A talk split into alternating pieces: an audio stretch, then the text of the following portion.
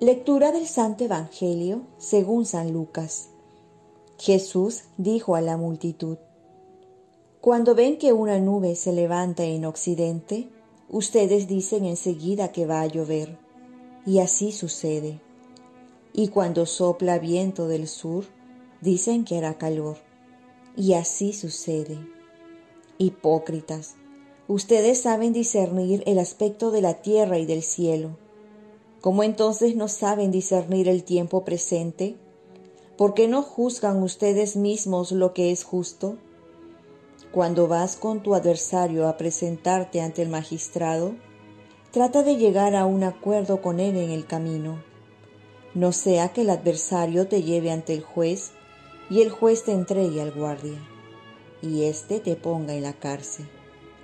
Te aseguro que no saldrás de allí hasta que hayas pagado el último centavo.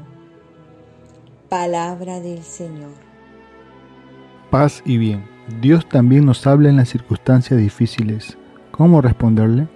En verdad que Dios nos habla por medio de las Sagradas Escrituras, pero no solo por ahí, sino también por medio de la naturaleza, como nos indica el Evangelio, que nos dice si hará calor, frío o lluvia.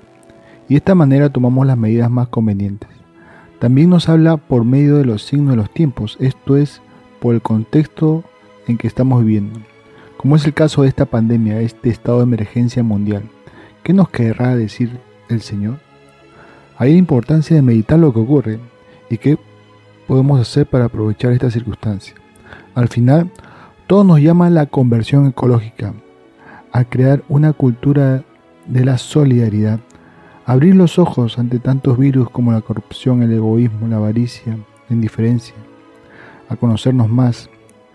¿Qué estás haciendo en esta pandemia para dejar un mundo mejor? O quizás para superarte como persona. Por otro lado, nos dice el Evangelio que hagamos lo posible para llegar a acuerdos. El Papa Francisco, en su última encíclica Todos Hermanos, nos invita a reconocernos como hermanos, a vivir una cultura de encuentro. Para ello debemos aprender a escucharnos, tolerarnos, saber dialogar, llegar a puntos comunes, encontrar soluciones juntos. Y esto comienza en la familia. Saber escuchar es un arte, esforzarnos por entender al otro. Ahí radica el secreto de la convivencia. De ahí que no solo en la familia se ve esto, sino también entre los esposos, padres e hijos.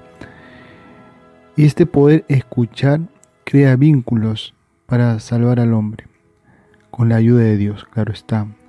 A veces podemos engañarnos en que nos comunicamos a través de las redes.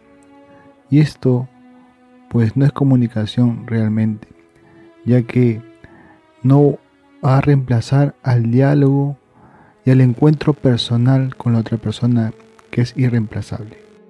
Oremos. Virgen María, ayúdame a saber interpretar los signos de los tiempos y sobre todo a responder estrechando vínculos fraternos. Ofrezcamos nuestro día.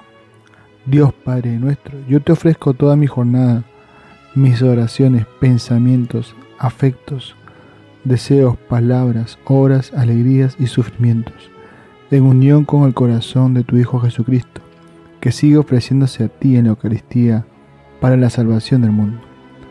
Que el Espíritu Santo que guió a Jesús sea mi guía y mi fuerza este día para ser testigo de tu amor.